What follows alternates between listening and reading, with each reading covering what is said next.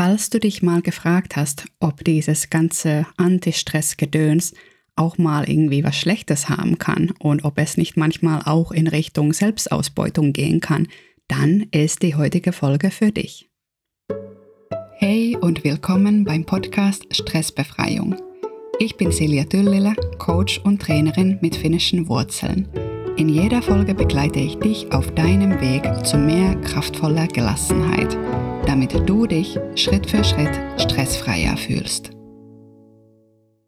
Vielleicht fragst du dich manchmal, ob das alles mit der Stressprävention, Stressbewältigung, Stressmanagement, ob das alles wirklich immer so gut ist und ob das nicht auch mal in so eine Richtung von Optimierung und vielleicht sogar Raubbau von eigenen Kräften und Reserven führen kann könnte es auch dazu führen, dass du mit unmöglichen Rahmenbedingungen, mit schwierigen Situationen und mit einem Umfeld, das dir gar nicht gut tut, dich nur noch länger arrangierst und lernst damit halbwegs umzugehen und dadurch natürlich auch länger da ausharrst.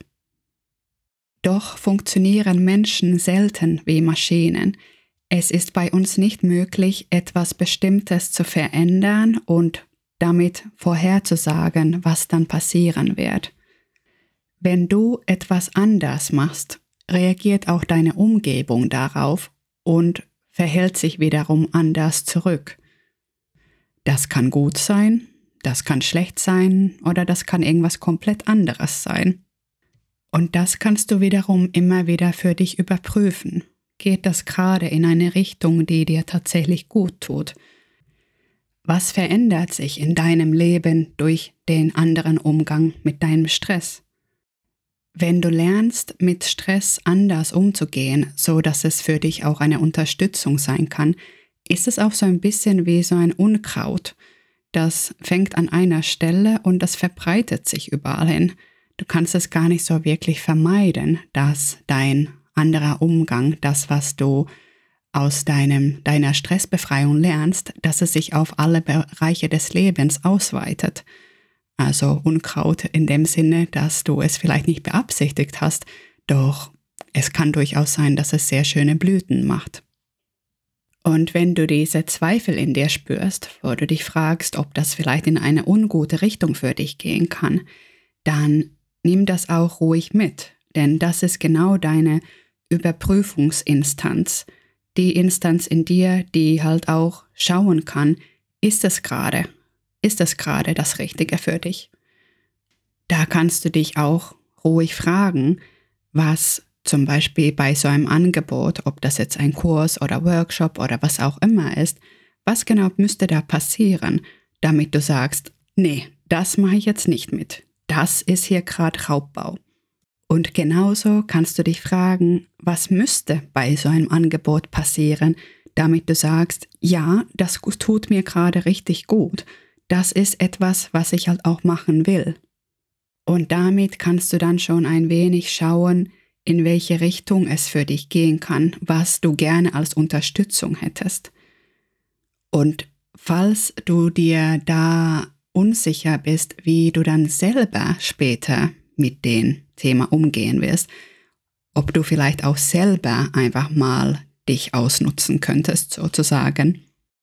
Da kannst du dir schon so Überprüfungskriterien vorher überlegen. Und das könntest du zum Beispiel so machen, indem du die folgenden Fragen beantwortest. Wenn du dir eine Person vorstellst, die dir wichtig ist, der du wichtig bist, jemand, der dich gut auch kennt? Was denkst du, woran würde diese Person das genau erkennen, dass du gerade all das, was du über einen anderen Umgang mit Stress gelernt hast, eher für einen Raubbau nutzt? Was würde diese Person beobachten? Was würde diese Person an dir sehen, von dir hören? Was würde ihr auffallen? Und schreib das auch ruhig auf. Dann hast du halt das, woran du erkennst, dass gerade all das, was du eigentlich für Erholung und Regeneration nutzen wolltest, eher doch in das Gegenteil führt. Und wenn du merkst, dass da so eine Hürde ist, was an deinem Umgang mit dem Stress zu verändern, das Thema anzugehen, dann kannst du dich auch fragen, wenn du jetzt für dich das dein Umgang nicht veränderst, was passiert dann? Welche Alternativen hast du zusätzlich? Nächste Woche schauen wir dann ein Hilfsmittel gegen den Stress uns an, was wir immer bei uns tragen. Danke, dass du heute dabei warst und bis zum nächsten Mal.